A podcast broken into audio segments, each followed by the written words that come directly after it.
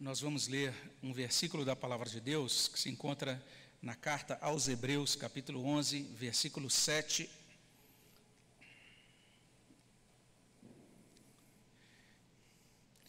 Culto de Ano Novo, a gente fica sempre buscando, pedindo a Deus que nos dê assim uma, uma palavra né, de motivação para a igreja.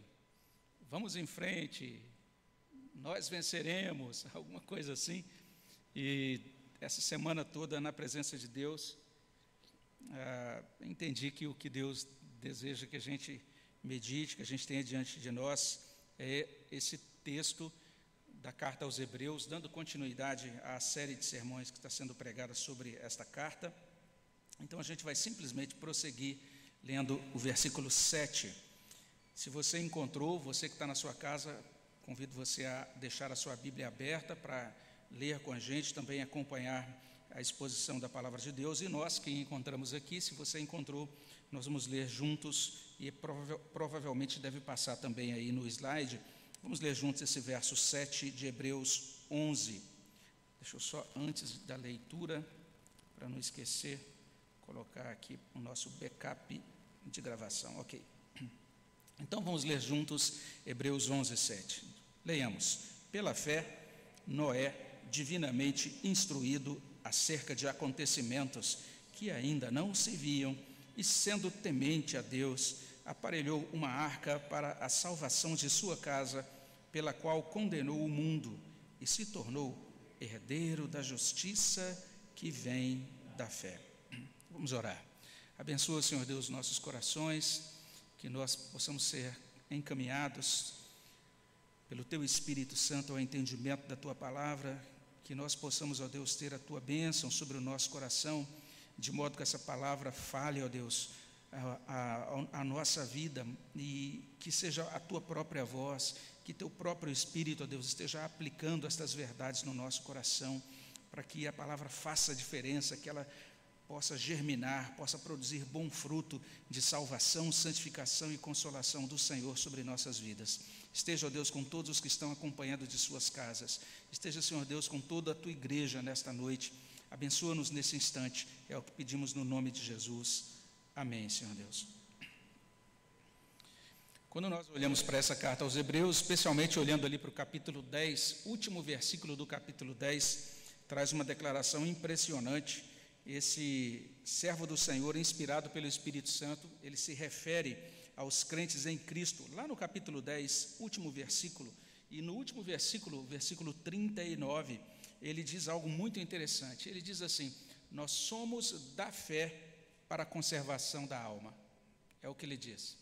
Nós somos da fé para a conservação da alma. E a partir daí, ele começa no capítulo 11 a explicar o que é fé e o que essa fé realiza. É bem interessante é, a gente ler o capítulo 11 sempre à luz dessa declaração do capítulo 10, versículo 39. Nós somos da fé para a conservação da alma. Não há erro nenhum se alguém perguntar: ah, você pode me dar informações aí sobre a sua, a sua religião? Se você disser, eu sou da fé, é lógico, depois você vai ter que explicar para ele o que é isso, mas você pode dizer, eu sou da fé. E é até bom que isso vai colocar uma boa é, dúvida na cabeça dele e ele vai provavelmente perguntar: como é isso? Explica o que é ser da fé. E aí você pode até reportar-se a Hebreus capítulo 10, versículo 39 e explicar o que significa ser da fé com base em Hebreus 10 ou inclusive com base nos exemplos de Hebreus 11. E nessa ocasião especial em que a gente está reunido, nesse último dia, né, último, último dia de 2021, é, desejando aí romper o novo ano na presença de Deus, a gente também é, seria muito abençoado, nós seremos muito abençoados se nós pudermos iniciar o ano de 2022 afirmando com essa plena convicção no coração: eu sou da fé. E como eu disse, Hebreus capítulo 11 revela o que é fé, explica a fé no verso 1, ela vai mostrar que essa fé realmente nos garante andar com Deus nesta, nesta terra, nesta vida, e esta fé também nos garante a entrada no reino celestial. A gente, inclusive, terminou de cantar um hino aqui que começa é, nos convidando a confiar em Deus como aquele que está junto de nós, que nos acompanha nas nossas lutas cotidianas nesta vida e, ao mesmo tempo, última estrofe do hino, um grande apontamento para a vida na glória. Nós temos a certeza que estamos caminhando que cada dia, cada nova celebração de ano novo, nós estamos mais próximos do nosso encontro com o Senhor Jesus Cristo em glória. E é isso que Hebreus está colocando diante de nós, esse tipo de fé salvadora. E quando olhamos a partir do verso 4 desse capítulo 11, a gente vai percebendo Hebreus, então, é, fornecendo essas demonstrações do que a fé opera nas vidas dos filhos de Deus, e Hebreus vai fornecendo também exemplos do que significa, na prática, viver pela fé. É como se ele fizesse assim, no verso 1, a fé, aí ele vai dizer, é a certeza das coisas, etc. E explica o que é fé. E em seguida ele vai, de certa maneira, nos mostrar. Vou agora exemplificar, vou mostrar na prática o que é essa fé na vida das pessoas, o que é que essa fé realiza na vida dos seres humanos. E são apresentados alguns patriarcas que viveram antes do dilúvio, Abel no verso 4, Enoque versos 5 e 6, e agora no verso 7, o último patriarca antes do dilúvio, Noé. E a gente vai meditar na figura de Noé, entendendo que com base na vida desse patriarca, esse autor de Hebreus traça um perfil das pessoas que vivem pela fé. É como se ele nos, nos mostrasse: deem uma olhada aqui, vejam é, o perfil daqueles que caminham com Deus nesse mundo pela fé. Hebreus está dizendo para a gente, nesse verso 7 do capítulo 11, que as pessoas que vivem pela fé desfrutam de três bênçãos.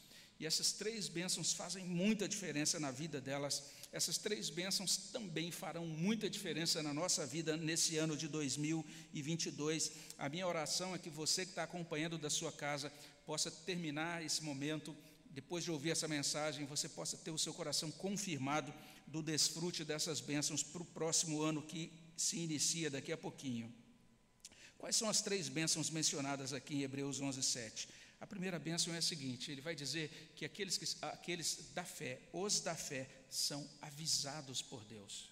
Essa é uma primeira bênção. Ele prossegue, prossegue mostrando a segunda bênção. Ele vai dizer: não apenas os da fé são avisados por Deus, mas os da fé respondem a Deus com temor obediente. E ele prossegue afirmando uma terceira bênção. Ele vai dizer que os da fé são assegurados da herança da justiça. Então convido você a manter a sua Bíblia aberta em Hebreus 11:7 e verificar em primeiro lugar esta verdade que os da fé são avisados por Deus. E a gente encontra isso pela fé Noé divinamente instruído acerca de acontecimentos que ainda não se viam. E aí o versículo prossegue. Mas vamos olhar especialmente para essa cláusula, para essa expressão, divinamente instruído. E se você tem outra versão bíblica, talvez você encontre lá divinamente avisado, ou outra versão que é bastante usada traz divinamente orientado, porque a palavra usada aqui na, no, no texto original do Novo Testamento é uma palavra que transmite essa ideia de alertar divinamente. Foi isso que Noé experimentou, ele foi alertado divinamente por Deus. Pela fé, como diz o texto, Noé divinamente instruído, ou divinamente alertado. E daí a gente poder afirmar isso, que os da fé são avisados, são alertados, são instruídos ou orientados por Deus. O que, o que significa isso? Divinamente instruído ou divinamente alertado? A Bíblia está relatando o que Deus falou com Noé. A palavra de Deus chegou até Noé. É isso que diz o relato.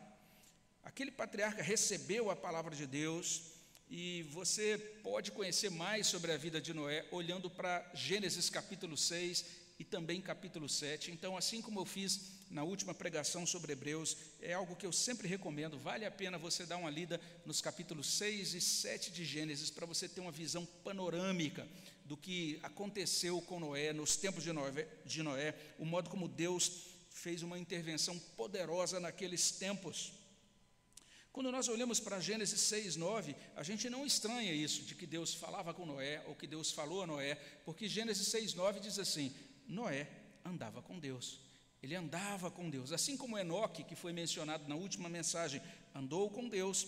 Gênesis 6, 9 vai informar que esse outro patriarca, Noé, também andava com Deus. E ele recebeu uma palavra, o texto aqui em, em Hebreus 11, 7 nos ajuda a entender que aquela palavra foi acerca de acontecimentos que ainda não se viam.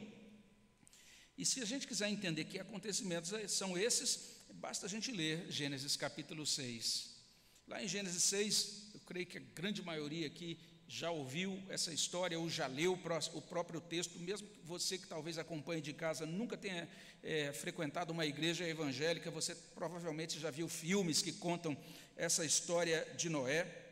Mas o que, a, o que a gente tem em Gênesis 6 é basicamente isso: cercado por uma geração corrupta, aquele patriarca recebeu uma revelação. A revelação foi essa: o mundo seria destruído em um dilúvio. Está lá em Gênesis 6, de 11 a 13. E por conta disso, ele deveria construir uma grande embarcação, uma arca, para salvar a sua família, para salvar também um casal de cada espécie animal. Gênesis 6, 14 até 21. Ou seja, Noé recebeu uma palavra de Deus, ele recebeu um aviso acerca de algo que aconteceria futura, futura, é, futuramente ainda, algo que naquela ocasião não podia ser visualizado, mas que certamente aconteceria e, como nós conhecemos pela história, certamente aconteceu. Noé foi avisado por Deus e, de fato, aos da fé, Deus dá a sua palavra de instrução e orientação. E hoje nós temos essa palavra completa nas Escrituras Sagradas. Então nós podemos entender que as escrituras sagradas, que a, a, Bíblia, o Antigo e o Novo Testamento são a palavra de Deus. Por meio dela, Deus fala conosco, Deus também nos avisa, nos alerta, nos instrui, nos orienta. Os da fé são avisados por Deus. Esse é o primeiro ensino. Se você é da fé, Deus vai falar contigo, ele fala contigo por meio da palavra dele. Basicamente é isso que é trazido a nós nessa, nesse versículo 7 de Hebreus 11. Mas se a gente olhar mais atentamente para esse versículo, a gente vai ver também que os da fé respondem a Deus com temor obediente.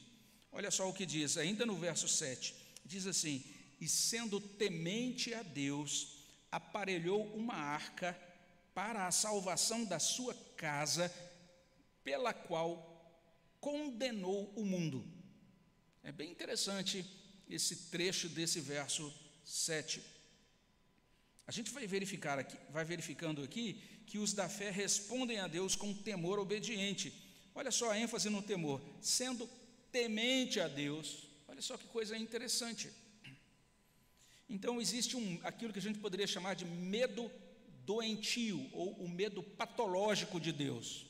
Algumas pessoas têm esse grande problema que pode ser causado por, um, por, várias, por vários fatores, por vários ah, aspectos ou detalhes da sua própria história, ou vivências, ou enfim, o modo como ele aprendeu sobre Deus também lá no passado. Trata-se de algo extremamente ruim, porque afasta as pessoas de Deus, esse chamado medo patológico. João Calvino dizia que ninguém pode é, tem, ninguém sente desejo de ter comunhão com Deus, de orar a Deus, se essa pessoa ela é norteada por esse medo patológico. Ela sempre vai ter receio, ela nunca vai conseguir realmente expressar, inclusive, as suas necessidades e as suas declarações, ela nunca será capaz de fazer uma declaração de adoração, porque a relação com Deus dela é sempre truncada por essa visão de um Deus que está sempre disposto a esmagá-la. Mas existe um medo de Deus que é bíblico, que é inclusive necessário, que é inclusive saudável. E a gente está cada vez tendo mais dificuldades de explicar isso à geração atual, porque na geração atual, a relação da geração atual com os pais, normalmente ela agora, é, essa parte da relação, o aspecto da, desse medo foi subtraído. E deixa eu tentar explicar o que é isso. É, o meu pai era um homem muito antigo. Eu nasci fui o filho temporão do meu pai, e quando eu nasci, meu pai tinha 63 anos. Eu nasci em 1965, meu pai já tinha 63, ou seja, meu pai nasceu em 1902. Então, enquanto eu estava ali, né, na minha pré-adolescência, querendo conversar com meu pai sobre histórias em quadrinhos, sei lá, Homem-Aranha, alguma coisa assim, papai queria falar sobre a Segunda Guerra, ou sobre é, o que aconteceu em 1964 no país, são, eram gerações muito distintas, muito diferentes. E lá na nossa casa a gente tinha então essa criação que era a criação do meu pai. E meu pai era aquela pessoa assim, ele, é, você já deve ter ouvido falar essas histórias né, antigas, que ele olhava e os filhos já sabiam, ops. Né, quando ele estava conversando com um amigo na, na, sala, por exemplo, eu não podia ficar passando pela sala, oh, pai, e aí, como é que está o senhor? Não, é, ó, os adultos estão conversando, as crianças nem entram, tal, tal, tal. Então, tanto meu pai como minha mãe, eu sempre chamei de senhor e senhora, até o fim da minha vida, até, até o fim da vida deles, né? Papai faleceu com 96 anos, minha mãe, mamãe faleceu com 83 anos. E é engraçado isso, né? Eu chamava minha mãe de senhora e meu pai de, de quando eu me referia, me referia a ele, eu, eu dizia, senhor. Era, é, meu filho, isso, isso. Ah, tá bom, pai. Ah, sim, senhor. Era assim que eu fazia. E então a gente tinha um temor. E tinha que ter mesmo, porque quando acontecia alguma coisa fora do padrão, havia disciplina mesmo. E às vezes, quando eram muitos irmãos, então, quando os irmãos até ficavam tentando dar uma, dar uma de malandros ali e escondendo quem tinha errado, meu pai, olha, já que ninguém revela quem fez, eu vou ter que bater em todos. Era mais ou menos assim. A gente tinha um certo temor do meu pai. Ok, pois bem, então eu posso dizer para você isso, que eu tinha grande respeito pelo meu pai e tinha medo, eu sabia que eu precisava obedecê-lo. Mas eu preciso dizer uma coisa para vocês interessante. Como eu tenho saudade de sentar no colo do meu pai, passar a mão na, no rosto dele e sentir aquela, aquele, aquela pele, aqueles fios grossos da barba dele. Ele tinha uma mão enorme assim, e eu ficava pegando nos dedos dele, calejados, papai era carpinteiro naval, e eu ficava pensando, puxa, que mão legal, como meu pai é forte e tudo mais. Como eu tenho saudades do meu pai. Como meu pai era afetuoso. Como meu pai gostava de abraçar, de beijar, de demonstrar afeto, carinho pelos filhos. De modo que ninguém, nenhum dos filhos tinha nenhum problema em se aproximar dele para dizer: Papai, eu amo você. Ou Pai, eu amo o Senhor. Mas olha só, eu realmente não dizia papai, eu amo você, eu dizia pai, eu amo o Senhor. Era assim que eu fazia. E essa, esses dois sentimentos, amor e temor, caminhavam juntos. E não havia nenhum conflito entre eles. A gente notava que essa relação, que era uma relação muito saudável entre pai e filho, ela tinha esses dois elementos. Mas a nossa cultura tem eliminado o elemento da disciplina e o elemento do temor. E tem dito que essas coisas são traumáticas, essas coisas são muito prejudiciais. E os pais hoje, eles têm que ser os grandes amigões dos filhos. E dificilmente os pais os filhos veem os pais como figuras de autoridade que eles têm que temer, e por causa disso a gente está tendo uma geração que não sabe o que é o temor do Senhor, porque não vive essa realidade que existia na, na, no que diz respeito à dinâmica parental de décadas atrás. Quando olhamos para Gênesis, a gente vê esse homem, Noé, andando com Deus, e agora, quando olhamos para Hebreus capítulo 11, nós vamos verificar que ele caminhou com Deus temendo ao Senhor. Então, existe sim essa ideia de temor do Senhor, que o livro de Provérbios diz, é o princípio da sabedoria. Existe o temor do Senhor que estava presente na igreja primitiva e fez com que a igreja primitiva caminhasse pregando dinamicamente o evangelho do Senhor. O que, que significa esse temor do Senhor? Se a gente olha inclusive para King James, a nova King James, nós vamos encontrar lá na nova King James a, a, seguinte tradução: Noé foi movido por santo temor. Então, não apenas a ideia de temor, mas a ideia de um santo temor. Então, a Bíblia fala sobre um santo temor a Deus. O que significa isso? Isso, temor ou santo temor a Deus. Significa algo muito simples: levar o aviso de Deus a sério. Então, veja só, os da fé recebem o aviso de Deus, e os da fé recebem o aviso e entendem: ops, isso é sério. A palavra de Deus é séria. O que Deus fala comigo não é brincadeira. Deus não está blefando, Deus não vai mudar de posição depois, porque Ele é uma rocha, Ele não é uma gelatina. Deus é totalmente confiável, Ele é totalmente fiel e ele é totalmente verdadeiro no trato comigo, naquilo que ele me traz na sua palavra. Então, o temor é levar os avisos de Deus a sério. E esse temor, exatamente porque a gente leva a sério, então o temor dessa fé salvadora imbrica em obediência. Deus falou com Noé, então Noé acreditou na verdade, na fidelidade, na realidade da palavra de Deus. E daí Noé obedeceu a Deus. Se você olha, por exemplo, Gênesis 6, 22, Se você olha o capítulo 6 de Gênesis, é muito interessante, porque é um trecho muito longo de instruções, Deus dizendo tudo o que vai acontecer e o que, e que Noé tem que fazer, e o modo como ele tem que construir o barco, inclusive as dimensões, os detalhes sobre o que tem que ser feito na, naquela, naquele, naquele empreendimento. E de repente, depois que Deus fala um monte de coisas, tem um versículo bem curtinho, o verso 22, que diz assim: Assim fez Noé, consoante a tudo que Deus lhe ordenara. Ele ouviu as instruções e correu para obedecer, correu para fazer o que Deus pediu a ele. E aqui em Hebreus capítulo 11, verso 7 diz que ele aparelhou a arca. Ele, porque era temente a Deus, aparelhou a arca. Porque ele era temente a Deus, ele ouviu o aviso de Deus, essa instrução de Deus, e ele obedeceu imediatamente essa instrução. E ao proceder assim, Noé não, não apenas viu a salvação realizar-se para sua família, mas o texto diz que ele condenou o mundo. Olha que coisa engraçada aqui, que coisa enigmática, eh, melhor dizendo. O texto diz literalmente isso. Olha só, sendo temente a Deus, aparelhou uma arca para a salvação de sua família, pela qual condenou o mundo. Como assim? Em que sentido, quando, Moisés, é, quando Noé construiu, aparelhou a arca, ele estava condenando o mundo? É bem interessante o que a gente é, encontra em uma paráfrase, a paráfrase da Bíblia, a mensagem. Eu acho que ela nos ajuda, a, lança a luz, nos ajuda a compreender o que está sendo dito aqui. Eu vou ler é, o texto de acordo com essa paráfrase. Diz assim: Pela fé, Noé, Noé construiu um barco na terra seca ele havia sido avisado de algo que não podia ver e agiu apenas com base no que foi dito a ele. O resultado, a sua família foi salva. E seu ato de fé estabeleceu uma linha divisória entre a maldade do mundo descrente e a justiça do mundo que cria. Então, foi o que aconteceu.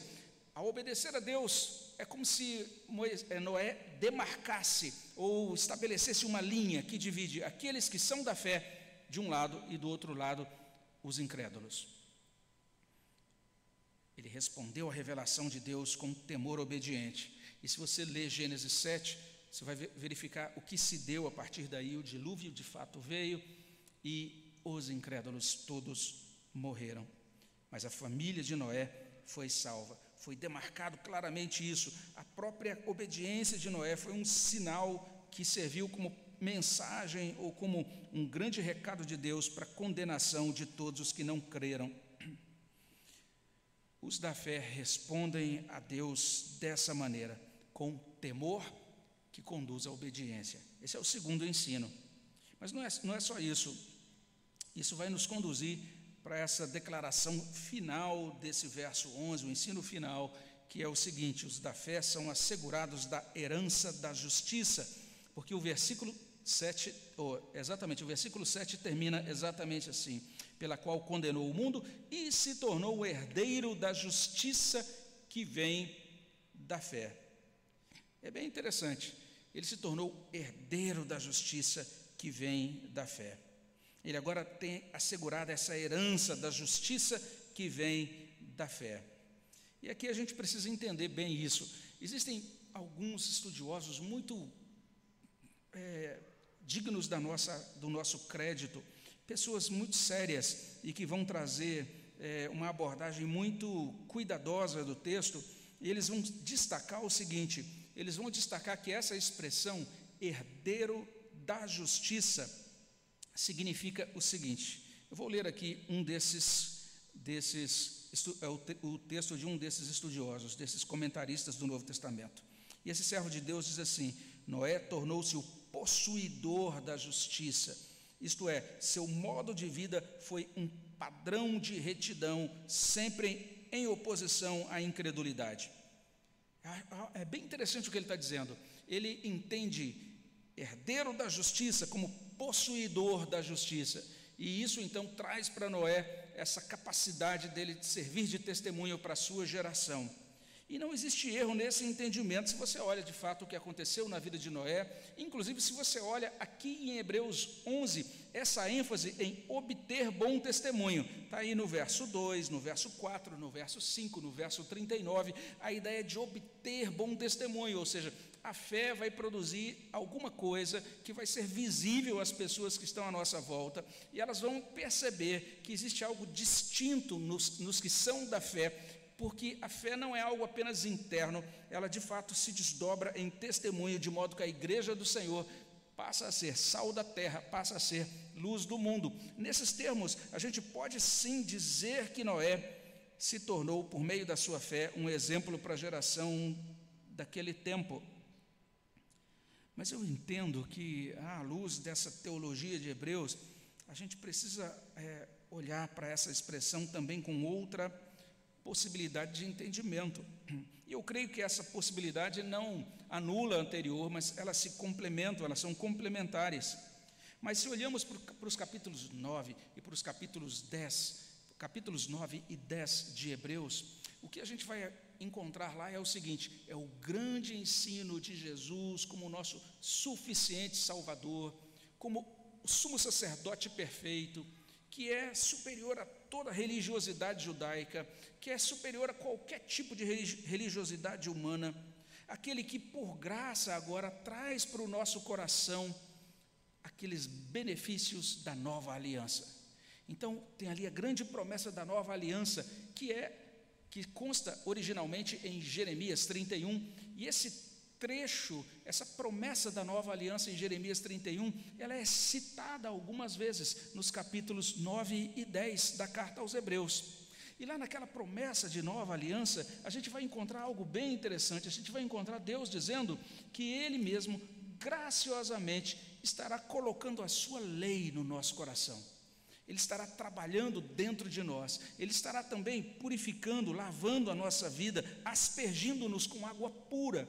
Todas, todas essas declarações de Hebreus 9 e 10 estão apontando para uma ideia de absoluta graça de Deus na salvação. Não é o cerimonial, não é a boa obra humana, não é nada disso que salva, é apenas aquilo que Cristo realiza, quem Ele é e o que Ele realiza que nos asseguram da salvação. Então parece que a gente pode dizer que justiça que vem da fé significa justiça imputada graciosamente, justiça que é colocada graciosamente sobre nós, na nossa conta. É aquilo que Paulo, lá na carta aos Romanos, chama de justificação pela graça mediante a fé somente. Basicamente, esse é um, um entendimento que a gente pode afirmar ou propor com muita segurança quando a gente olha para o ensino geral da carta aos Hebreus, especialmente à luz do que o Antigo Testamento fala sobre Noé. Se você depois compara Gênesis, isso tudo com Gênesis 6, 8, lá em Gênesis 6, 8, nós vamos ler o seguinte: Noé achou graça diante do Senhor. Ou seja, ele foi abençoado com graça ali nos, nos tempos do Antigo Testamento. Quando o texto diz que ele achou graça, que ele agora é encontrado por Deus, ele agora interage com Deus com base na graça de Deus que é derramada, que é dispensada sobre a vida de Noé. E foi a graça de Deus na vida de Noé que o capacitou a ouvir os alertas de Deus. Foi a graça de Deus na vida de Noé que instilou o temor do Senhor e a obediência do coração de Noé. Foi a graça que Noé achou diante do Senhor que agora o assegura dessa herança de justiça que vem por meio da fé. O Novo Testamento vai dizer isso em outros lugares. Aquele que crê em Jesus Cristo é declarado justo, aquele que crê em Jesus Cristo se torna herdeiro do reino por conta da justiça de Cristo. Hebreus aponta para algo que a fé opera na, na vida dos filhos de Deus: a fé opera a justiça. Isso é algo impressionante. Hebreus está fornecendo exemplos do que isso significa ele está nos ajudando a compreender o que é, na prática, viver pela fé. Ele está nos mostrando nesse ponto que quem vive pela graça mediante a fé é herdeiro da justiça. Isso nos ajuda a ter confiança. E eu me lembrei, enquanto estava meditando sobre isso, em um momento da vida de Martinho Lutero.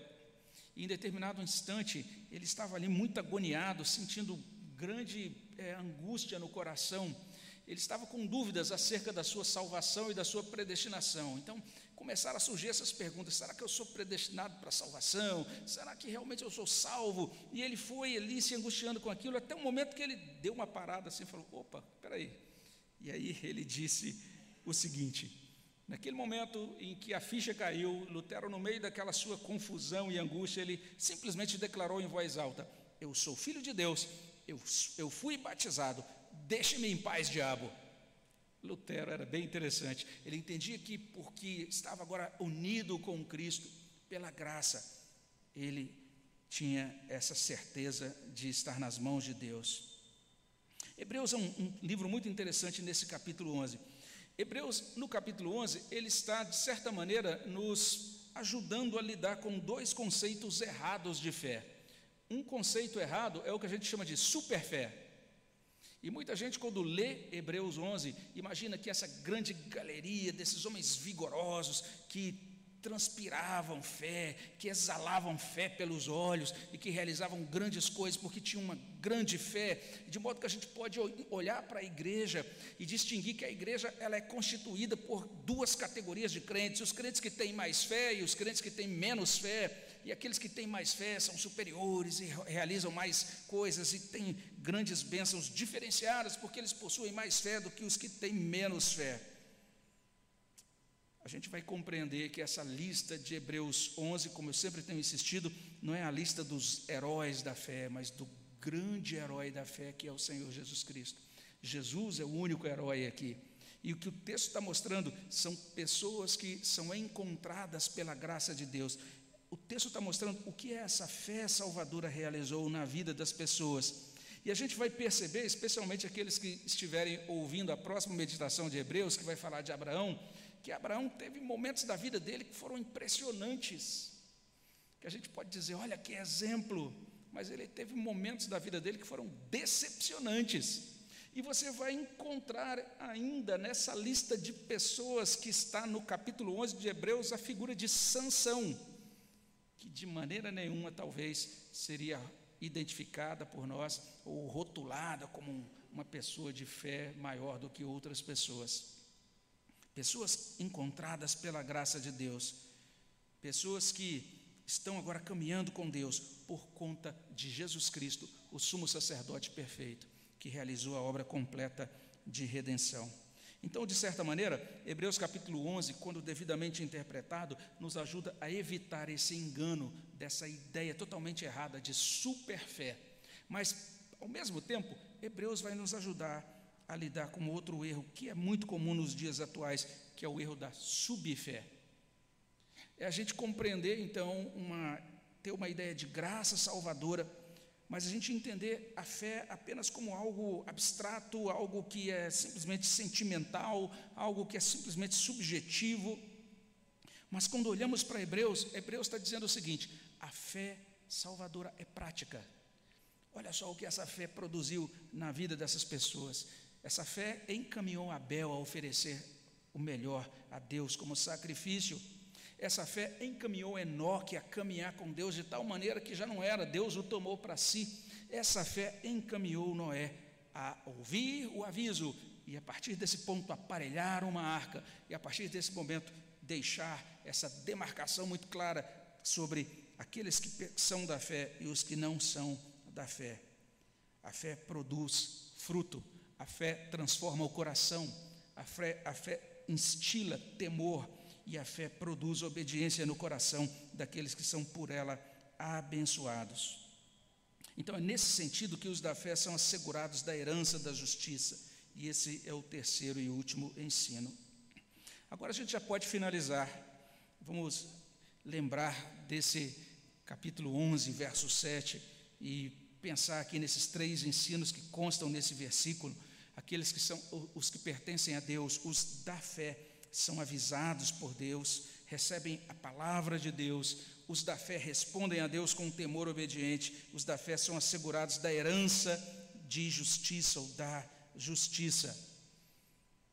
E quando a gente pensa no novo ano que está chegando, quais são as nossas maiores necessidades para esse novo ano? É interessante, em vários outros cultos de virada de ano, a gente sempre dava muita atenção, eu, eu particularmente dava muita atenção a isso, até esse momento para a gente escrever os nossos votos. E era um momento bem interessante que a gente escrevia ali os votos, é até é um momento que a gente rascunhava alguns projetos e registrava numa folha de papel os nossos sonhos. E depois a gente tinha um momento na oração, né, na virada do ano, a gente sempre passava em oração, a gente colocava tudo aquilo na presença de Deus. E aí, enquanto estava aqui pensando nesse sermão que ia trazer nesse culto de ano novo, eu me deparei com um papelzinho daquele com os meus votos escritos há uns, há uns, uns anos atrás. E olhei e fiquei pensando: olha só, Deus não fez praticamente nada do que eu coloquei nessa lista aqui, e ele, ele me encaminhou para outras coisas que não tinha nada a ver com aquilo que estava na minha lista de votos. Parece que o que Hebreus está colocando para a gente é que o propósito do Evangelho não é realizar os nossos sonhos, mas nos tornar herdeiros da justiça, herdeiros de uma vida eterna em Cristo. Isso muda totalmente a nossa perspectiva. Se a gente olha para 2022 à luz de Hebreus 11, 7, a gente vai entender que as nossas principais necessidades nesse ano que vai se iniciar daqui a pouquinho é Deus falar conosco por meio da Sua palavra. Essa é a nossa grande necessidade no ano que se abre. Além disso, nós precisamos muito mesmo que Deus coloque o temor dEle, o temor a Ele, o desejo de obedecê-lo no nosso coração. Assim como ele fez com Noé, nós precisamos muito disso. E nós precisamos caminhar no ano que vem sendo assegurados dessa herança da justiça. Outra coisa interessante que Hebreus faz é ele nos ajuda a lidar com um dilema que é totalmente enganoso, um falso dilema. Talvez você já tenha ouvido falar sobre isso. Algumas pessoas dizem: olha, a gente precisa entender que são opostas essas duas coisas, a graça e o temor. Então, porque nós conhecemos a graça de Deus, não precisamos agora ter temor. O temor é algo realmente sempre ruim e tem uma, uma, uma, sempre uma conotação negativa, traumática. Graça de Deus, não, graça de Deus é o amor é, de Deus que nos acolhe, esse amor incondicional, e como é maravilhosa a graça, e as pessoas contrapõem temor e graça.